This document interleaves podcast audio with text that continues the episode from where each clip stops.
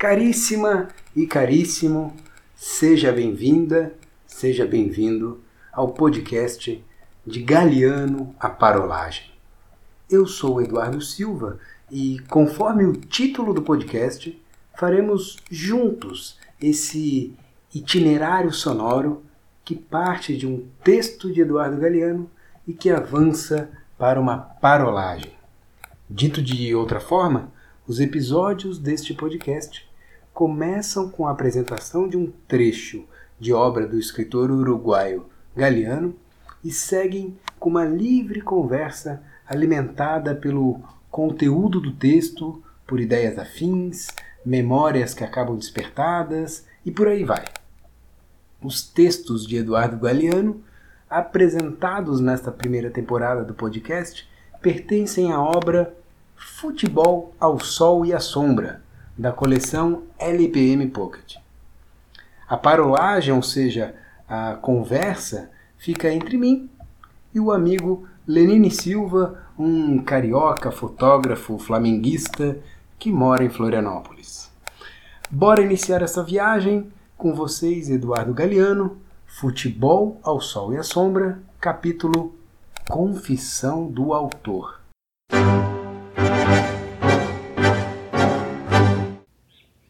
Confissão do autor.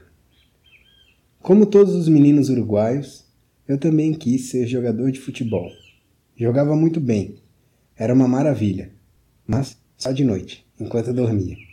De dia, era o pior perna de pau que já passou pelos campos do meu país. Como torcedor, também deixava muito a desejar. Juan Alberto Schiaffino e Júlio César Abadi jogavam no Penharol, no time inimigo como bom torcedor do Nacional, eu fazia o possível para odiá-los.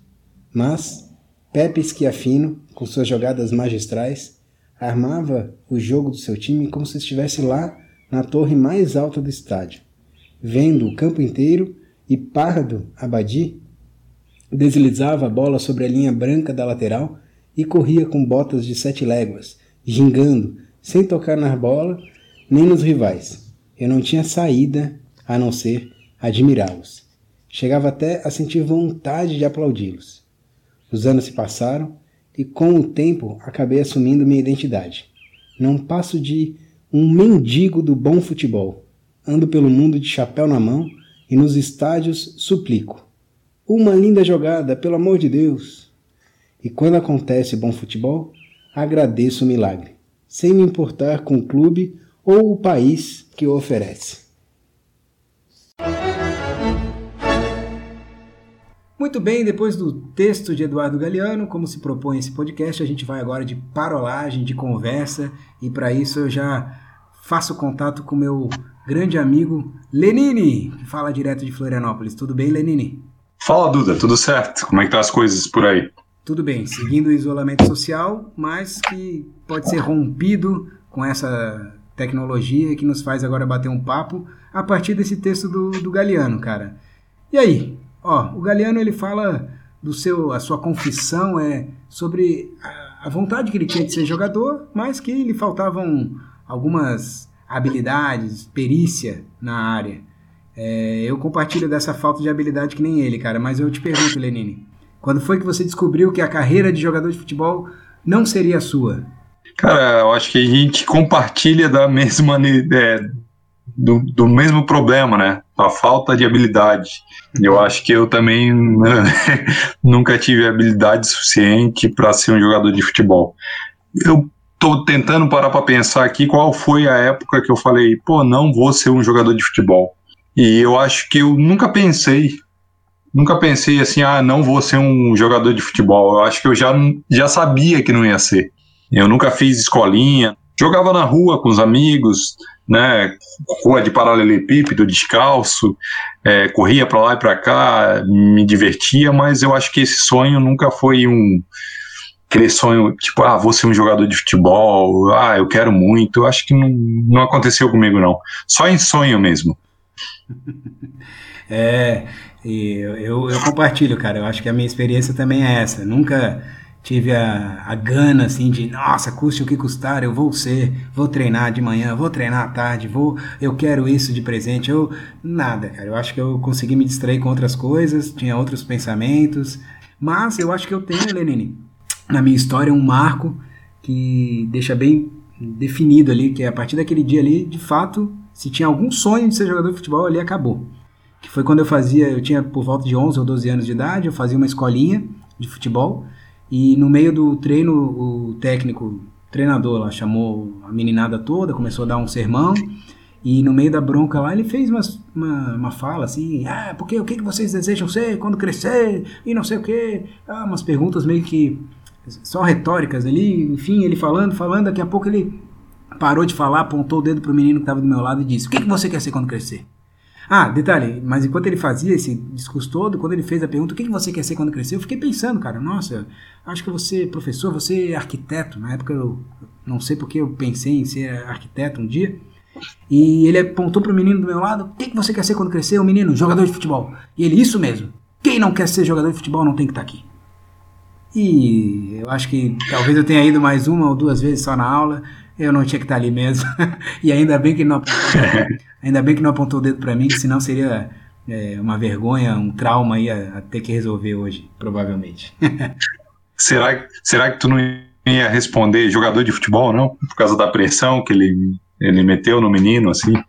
Cara, eu, eu me recordo de estar viajando demais, assim, na, nessa pergunta dele, de estar pensando em muitas coisas e não me passou pela cabeça o jogador de futebol, mas não me passou mesmo, assim, tava muito distante.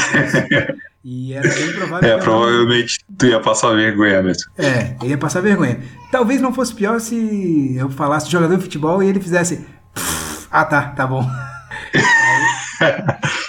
talvez fosse pior até, né? Mas enfim, é, ali tá, tá claro que eu não seria jogador, mas não, não, não, não guardo mágoas com isso, não. Eu tô satisfeito com o lado de cá do, do esporte, consumindo, jogando raramente, enfim, assistindo mais, né? O Eduardo Galeano ele utiliza no texto dele uma expressão que ele se autodeclara, ou autodeclarava mendigo do futebol, alguém que mendiga por espetáculos, que fica esperando, solicitando é, bons, boas partidas, bons shows, bons espetáculos. E você, Lenine? Você tem essa, esse, esse anseio por boas partidas ou o que lhe interessa é o resultado do seu time? Não, não, eu anseio por isso também, cara. Eu, eu não lembro, vou, vou ser bem sincero, assim, eu não lembro de um bom jogo de futebol. Eu não lembro quando foi. Apesar de meu time estar tá muito bem, e aí é, ele, ele estando muito bem, ele derruba alguns adversários, às vezes até com uma certa facilidade, mas derrubar o adversário com facilidade não quer dizer que seja bom futebol, né? Então faz tempo e com certeza eu tenho uma ânsia gigantesca para ver um bom espetáculo que faz tempo que eu não vejo. É.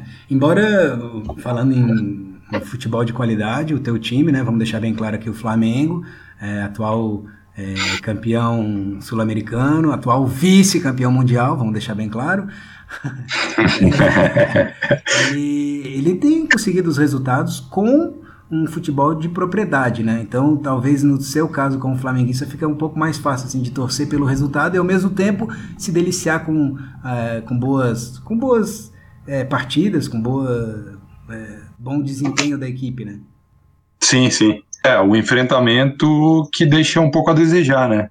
Às vezes tu tem um time bem montado, que é o caso do meu ultimamente, mas o do outro lado lá não é tão bem montado, não, não, não tá lutando pela vitória, às vezes tá mais se defendendo do que, tá, do que atacando, uhum. é, não propõe um, um, jogo, né? Então é, é mais difícil, né? É muito, é muito de um lado só, né?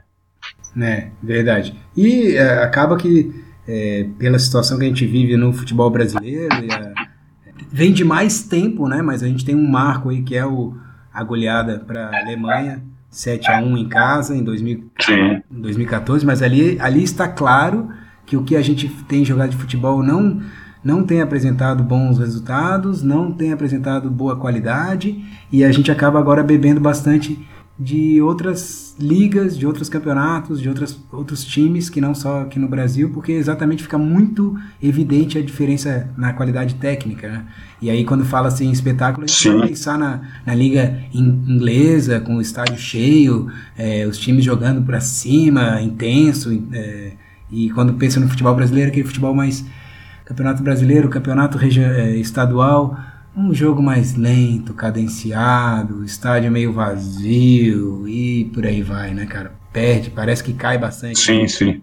Eu não sei quando, é, quando a gente perdeu o nosso futebol, acho. Que eu acho que quem acompanha o Campeonato Brasileiro aí, a, o, a Libertadores da América, acha que a gente ainda faz um bom futebol. Quem acompanha só esse futebol, né? Agora, quem pega o futebol de fora e compara com o nosso, é outro esporte. E aí chega a ser triste. Aí a gente vai ficar, vamos ter que mendigar em outras áreas porque aqui tá difícil. Agora, voltando para o Eduardo, tá. É, voltando para Eduardo Galeano, ele menciona no, no, texto uma situação em que, apesar da paixão que a gente é, carrega por um time, por uma equipe, por um escudo, ele, é, amante do futebol e apaixonado pelas boas jogadas, se viu até em situações que ele precisava aplaudir e que foi necessário e justo aplaudir o adversário por fazer é, gols e jogadas espetaculares. Então, é, apesar da sua paixão por um time, você se permite aplaudir um adversário quando ele quando fica reconhecida nele a qualidade. E eu te pergunto, Lini, você lembra de alguma situação que você, como flamenguista, teve que aplaudir outros atletas de outras equipes por conta de qualidade? Claro, eu gosto muito do meu time, eu sou apaixonado por ele, mas eu gosto do esporte. O esporte é muito bom por, por isso, né? Tu conseguir identificar no outro, no outro time, no adversário, a qualidade dele e aplaudir ele, né? Então, sim, tem muitos atletas, inúmeros atletas de outros times que eu, que eu gosto muito por, por fazer um futebol que é muito bonito, que eu gosto de ver. E isso daí é muito legal. Por exemplo, digam nomes aí. Ah, nomes. É, Alex, o Alex do Cruzeiro, né? Cabeção, que era do Palmeiras. Que sempre jogou. Cabeção, Cabeção, que era do Palmeiras, né? O, o Túlio Maravilha, né? Na época de Botafogo.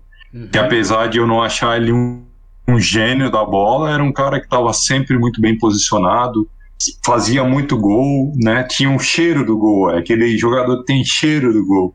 Claro que a gente fica com muita raiva quando ele ele vai lá e faz um gol ou joga muito bem contra o nosso time, mas quem admira o futebol sabe reconhecer. É... Você lembra do Edmundo no Vasco? Sim, jogou muito. É, o cara fez lá Não, 29 gols no Campeonato Brasileiro. É, pô, tu vê o Edmundo jogando, jogando era demais, né, cara? Aquele animal. período ali era ótimo. Era o animal. Era o animal, era o animal. Quem não torcia por Edmundo, é claro, o adversário nunca torce, mas não dava para tirar os méritos do atleta assim, torcendo por um bom futebol. É, eu, eu acho que é, é fácil de entrar nessa mesmo, principalmente quando a gente gosta do esporte, do espetáculo, né? Hoje, falando assim ó, de grandes jogadores, se você pensar Sim. no Lionel Messi, ah, ele é argentino, então a gente vai torcer contra ele. Cara, eu não consigo torcer contra aquele cara. Eu, ele tá jogando, seja na Argentina, pela seleção, seja qualquer. Bom, no caso dele, o Barcelona. Cara, eu torço por ele, não é nem pelo, pelo time, eu torço por ele. Assim, impressionante, o cara joga muito, né? Sim, sim esse negócio de não ser do seu país, ser um atleta de outro país, o futebol acaba com isso, né? Eu acho que quando você admira o esporte, não importa se o cara é um jogador da Jamaica, ou se ele é argentino, ou se ele é do Japão, se ele for bom no que ele faz e tu admirar o jogo dele, você vai torcer por ele e pronto. Rompe as fronteiras, né, cara? Não é à toa que o Pelé, o Pelé chegou a parar a guerra, né, cara? Exato, essa é uma história boa também, quem sabe a gente um dia passar por ela. Lerine, é o seguinte, cara, acho que dessas primeiras confissões do Eduardo Galeano, a gente pode ir encerrando a parolagem, a gente está no limite do nosso tempo aqui, nos acréscimos. Temos mais episódios aí pela frente, mais conversa e mais temas para tratar. Beleza? É isso aí, é isso aí, beleza. Foi, foi muito bom. Isso, vamos mendigar agora esse espetáculo em outras áreas, já que é, em época de isolamento social, a gente ou parte para o YouTube para assistir partidas antigas, ou então vai para o videogame, né, Lenine? É, tem que ser, né? Tem que ser no videogame ultimamente. Beleza, então, Lenine. Ficamos por aqui, de Galeano, e agora até essa parolagem, a gente se vê no próximo episódio. Preview.